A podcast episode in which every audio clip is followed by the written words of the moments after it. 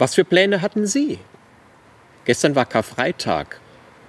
Zusammen mit Ostermontag vier freie Tage am Stück, ein großes, verlängertes Wochenende. Vielleicht hatten Sie einen Osterurlaub geplant oder Ausflüge zusammen mit den Kindern in den Osterferien. Das Wetter ist super gut, ideal für Spaziergänge, für Wanderungen, für ein Grillfest im Garten, mit Freunden. Was für Pläne hatte ich? Ich bin Joachim Dauer.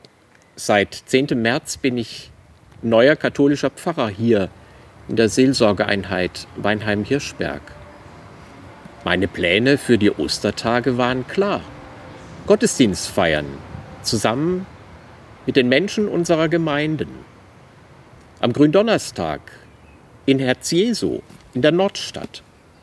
Am Karfreitag hier in St. Laurentius am Marktplatz.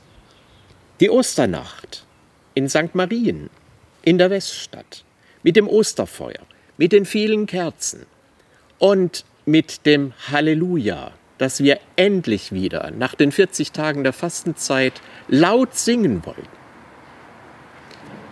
Unsere Pläne wurden durchkreuzt. Aber nicht nur ihre Pläne, meine Pläne, unsere Pläne.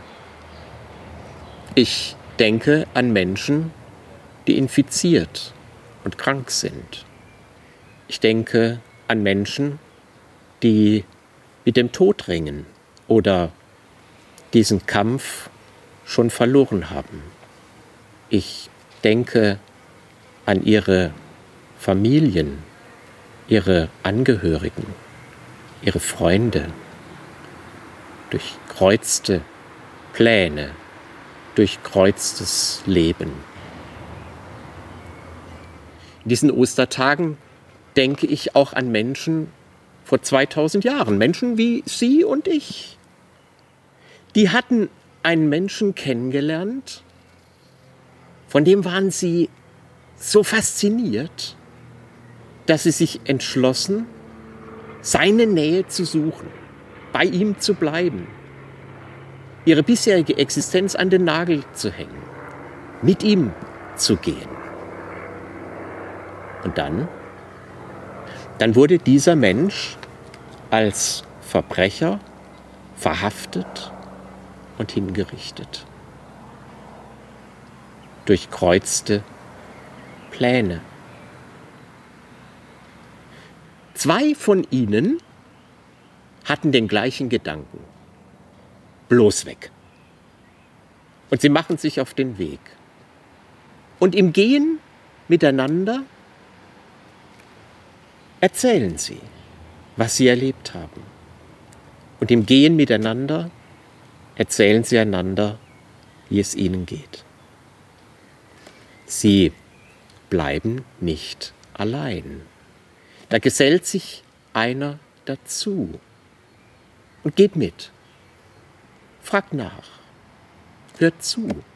Hört so gut zu, dass sie ihm ihr Herz ausschütten und ihm ihre durchkreuzten Pläne anvertrauen. Sie wünschen sich, dass dieser Fremde bei ihnen bleibt. Und was sie zu ihm sagen, ihre Bitte, klingt wie ein Gebet. Bleib bei uns.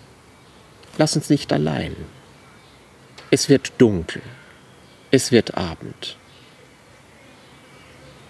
Und dann erkennen sie ihn. Er ist es. Er, mit dem sie immer unterwegs waren. Als sie sich fragen, was sie gespürt haben, finden sie ein wunderbares Wort dafür und sagen, uns hat das Herz gebrannt. Wenn Sie wollen, können Sie die Geschichte dieser beiden nachlesen. Sie steht in der Bibel im 24. Kapitel des Lukas-Evangeliums. Eine Geschichte eine gute Begleitlektüre für durchkreuzte Pläne.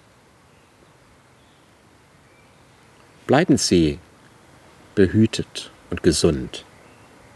Jetzt, an diesem besonderen Osterfest.